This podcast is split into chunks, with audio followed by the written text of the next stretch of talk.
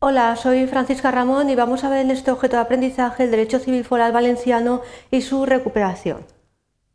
Para ello, el principales objetivos que vamos a ver es el interés de estudiar el derecho civil foral valenciano, así como vamos a explicar las distintas acciones que se han venido iniciando para eh, dicha recuperación en el ámbito jurídico.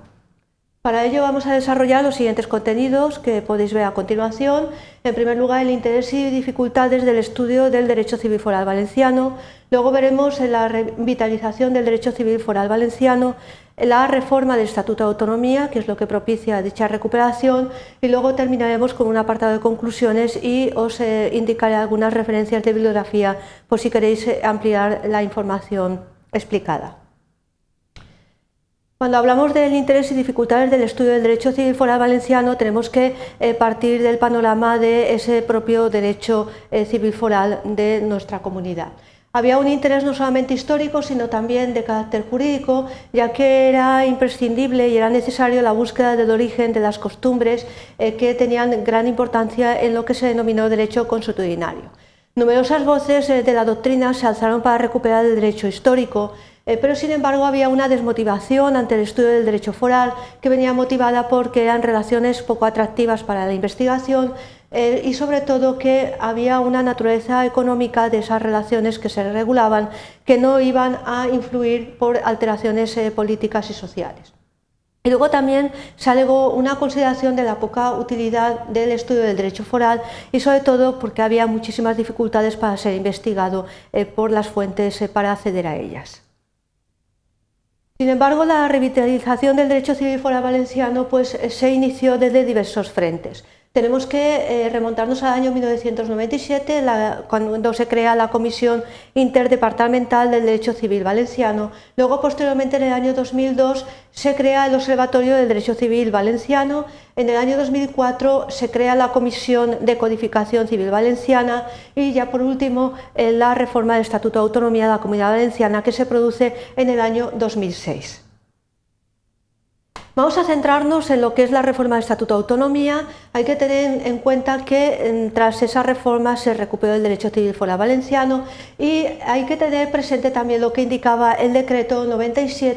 97-2004 de creación de la Comisión de Codificación Civil Valenciana, que hacía referencia a que uno de los rasgos fundamentales que otorgaban una sustantividad a nuestro pueblo es la existencia de un derecho civil propio, que estaba conformado por normas consuetudinarias como también por normas escritas que le permitían además regirse en algunos aspectos eh, de los ámbitos jurídico-privados por normas específicamente valencianas.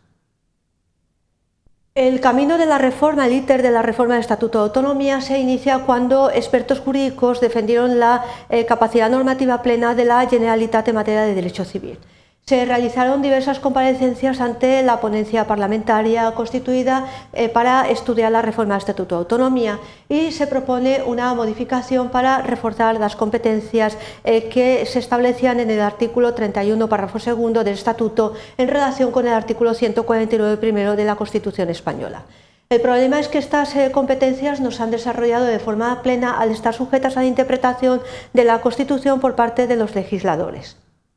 Tenemos que indicar eh, que la Constitución, en su disposición adicional, ampara y respeta los derechos históricos de los territorios forales, en tanto que a través del artículo 149, párrafo primero, dice que las competencias en materia civil se las reserva el Estado, pero permite la conservación, modificación y desarrollo de los derechos civiles allí donde existan.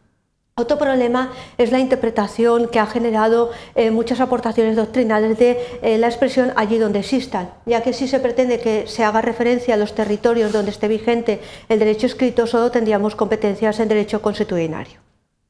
Es importante la posición del Tribunal Constitucional si se pronuncia al respecto y eh, también eh, por parte de la doctrina se censuró que existe una precaución excesiva de que el artículo 149 primero de la Constitución nos impide regular más allá de lo que reconoció el Tribunal Constitucional en la sentencia histórica de los arrendamientos históricos valencianos.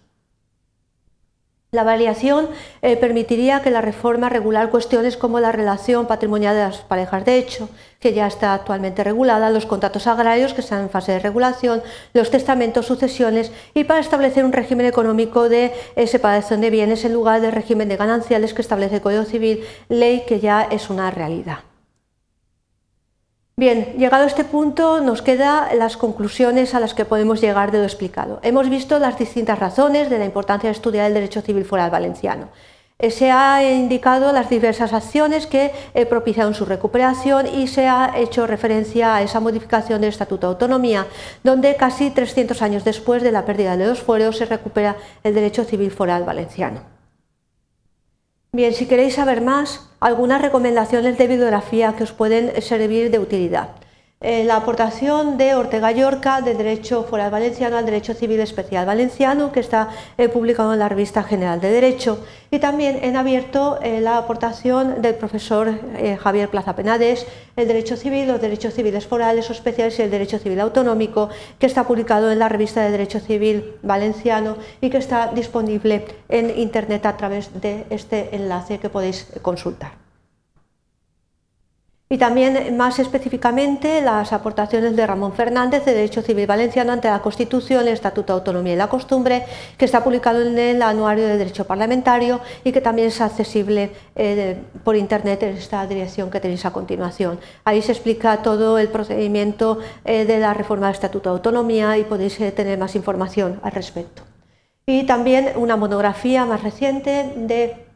el año 2011, eh, que es Prospectiva del Derecho Civil Foral Valenciano, que lo tenéis a vuestra disposición en, dos repositorios. en primer lugar, en RIUNET, que es el repositorio institucional de la Universidad Politécnica de Valencia, y también en la revista de Derecho Civil Valenciano de la Universidad, eh, Universidad de Valencia.